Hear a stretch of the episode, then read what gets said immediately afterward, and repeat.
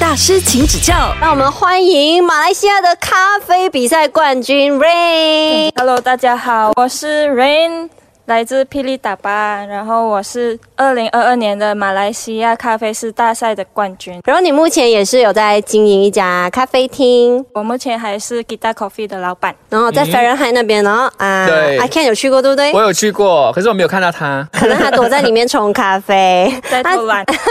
我们平常可能工作啊需要提神啊，都会喝咖啡。但我们或许对于马来西亚的咖啡的这个领域是不太了解的。那你自己是怎么样接触咖啡的呢？一开始，我一开始的时候其实想要纯粹想要在吉隆坡找份工，因为家庭环境并没有很好。当时就在 KL 做工，做了大概三年，打过十份不一样的工。最夸张的时候试过一天里面同时兼顾三份，早上的时候做科技公司的 admin，然后中午到奶茶店打工，嗯，晚上的时候就去摆摊，夜市摆摊，我做 online store，上网卖一下自己的手作啊，或者一些衣服这样。打这么多份工，然后发现还是没有钱，然后又觉得哎，咖啡师站在那个吧台那里拉花很帅，因为我想说我又没有钱，又没有特别的生活技能，为什么不要学一学一门手艺这样子？这就是为什么会进入这个咖啡圈子。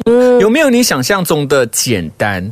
没有，我洗碗洗了三个月。哦，所以一开始的时候你是没有机会接触到冲咖啡这件事，可能偶尔一杯两杯，他就先让你在旁边看看啊，咖啡店是怎么运作的，这样打工啊，就乖乖的赚钱就好啊，为什么要去比赛哦？是不是？比赛又累又要花钱。其实第一次比赛一个冲人数的哦，我的老师就跟我说，哦，反正你师姐比你一起比，我一起教。他觉得比赛是可以学很多东西的。不在这一个行内的人，我们会觉得说咖啡就是咖啡，比到底在比什么？比香气，比味道，还是怎样？我我来科普一下，我比的是咖啡师比赛，跟拉花和手冲不一样。嗯，我们比赛的时候需要做的是浓缩咖啡四杯，奶咖啡四杯，然后最后来一个特调，或者是手冲咖啡。嗯，然后这里面的话，评审他们会想要看的东西就是你的拉花基本一定要有，风味是最重要的。再来就是同时他们也会看你的技术和你的舞台表现，嗯，看你讲话的方式，个人魅力也算在里面。对，也在也在，反正就是一个很忙的比赛。你一边做咖啡，你还要讲，然后你还要表演，然后你还要去确定你的咖啡出来是好看的。对，在那个过程当中，为什么要一定要泡四杯？就因为有四个四个评审。那为什么会放四个？就是你这四杯味道必须要是一样的，嗯，然后这四个人会帮你分析出来，你到底有没有很好的呃品质保证这样子。嗯，所以可晴，你看我想的是对的。对啊，给你可以当那个咖啡评审了。Eleven 大师，请指教。十年前是第一次冲人数嘛？那为什么第二年、第三年又会去？然后到现在比了十年，肯定是超过十次，因为一年里面可能有两种不一样的，有时候是小的，有时候是大的。嗯嗯。然后呃，当初为什么会比第二次？是因为第一次时候输得很惨。我不服气，所以是一种倔在自己的心里。对我有好胜心，然后呃，第一次比赛的时候，因为只会做基本咖啡，然后当时候他的比赛的规则是什么，自己也不知道，没有好好去做功课，就是师傅叫我去做什么我就做什么这样。嗯，然后去的时候落选了。那评审跟我说，其实你很好，只是你不知道这个游戏怎么玩。嗯，然后就觉得，哎，好像有自信，这样可以明年再来。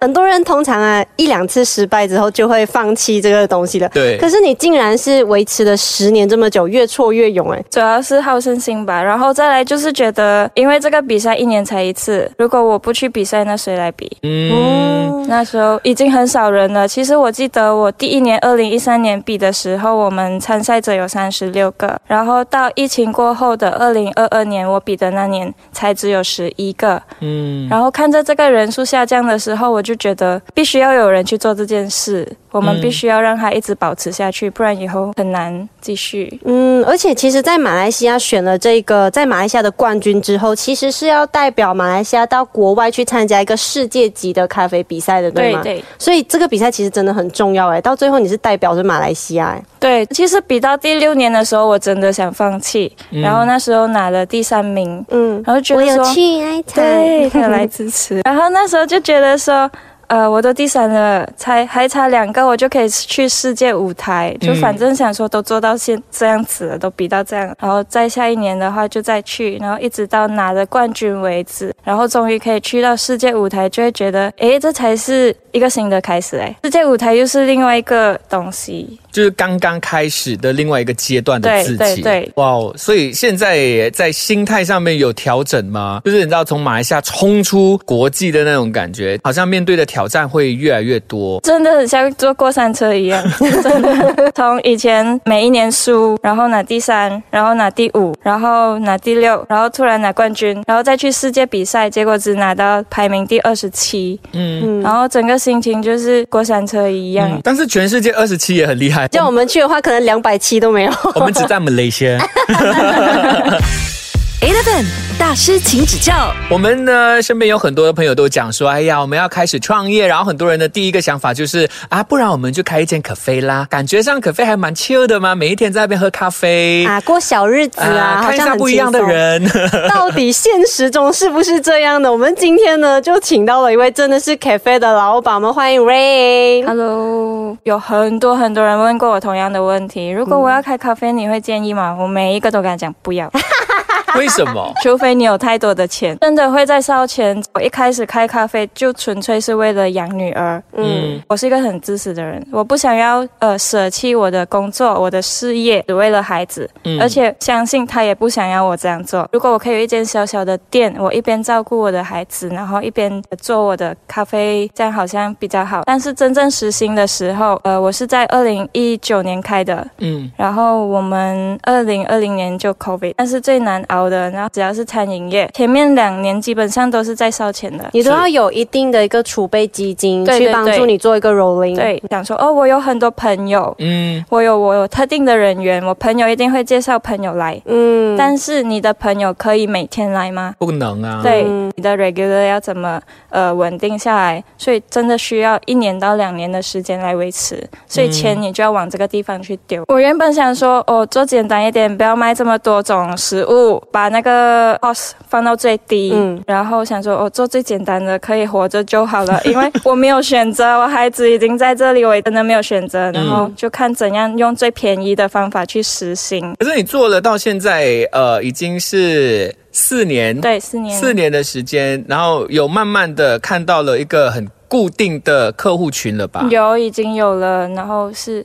很稳定的。但都是在两年以后，嗯，就这两年才有慢慢比较多稳定的顾客群下来这样。开始创业，然后到现在四年时间，最难熬的应该就是刚才你讲的 MCO 的那一段时间。对对对，那疫情时期是最难的，而且是。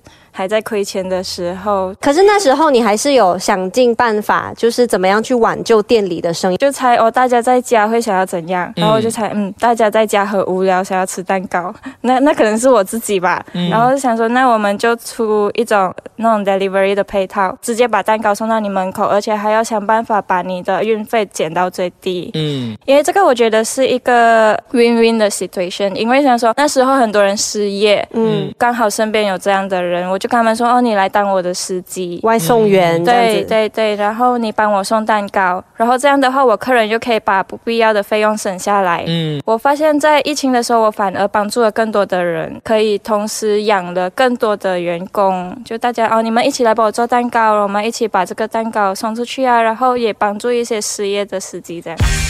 Eleven 大师，请指教。平时在他的咖啡厅喝咖啡的时候，我会看到一个很有趣的现象，他跟他的某一些客人真的是可以看得出感情很好的，好像已经变成是朋友一样。对我基本上其实朋友都是从客人来的。哎，我们也是对对，朋友带你过来喝咖啡，然后我们就从客人变成了好朋友。这是我觉得我最大的收获，最开心的事情就是我原本以为咖啡就是这样而已，你来休息，我做一杯咖啡给你，你喝了你走。后来我收到很多。多客人的信息啊。我最记得的是有一个阿姨，她跟我说，她每次喝咖啡心脏会不好，她头会痛，她睡不着。我就跟她说，我可以做一杯让你可以睡得很舒服的咖啡。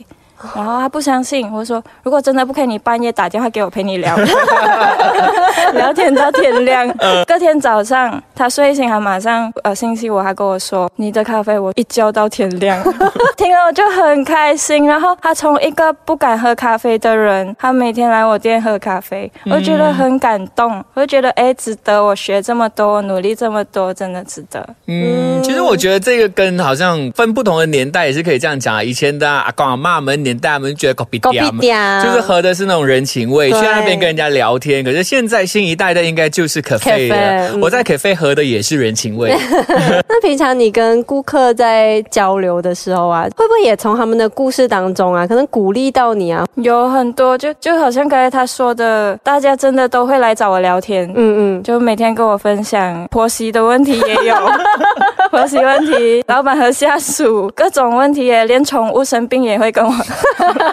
我这个老板很忙哎。啊，真的，我时常问我的同事，我想说，其实我站在这里到底是心理咨询师还是咖啡师？但是我从这里呃学习到很多各种不同的人生经验，我好像不用踏出这个门，我就可以学习到很多。我真的觉得我赚到太多。有没有听过什么让你觉得哎呃很有趣，或者是到现在你还是觉得哇哦一些故事？比如说在在你的咖啡厅分手哇，drama 何止分手？哦，真的哦，今天天他带 A 来，明天带 B，然后我的员工不小心讲错话。，Oh no！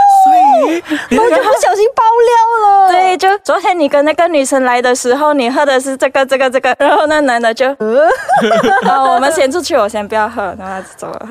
哎、我还以为在电视剧才会发生这种事情哎，原来现实也有对，哦。最后那男的有回来，有跟我们讲，哦他同时脚踏两条船，哦然后他说最后两个都分的。哇，他还会回来跟你们讲他啊，还会回来呢，他没有要责怪，只是他是很很好的客人，他是很很熟的客人，他会回来。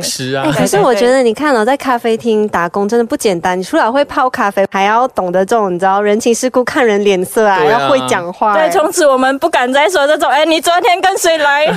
真的不敢。每个人来都当他是第一次来。Eleven 大师，请指教。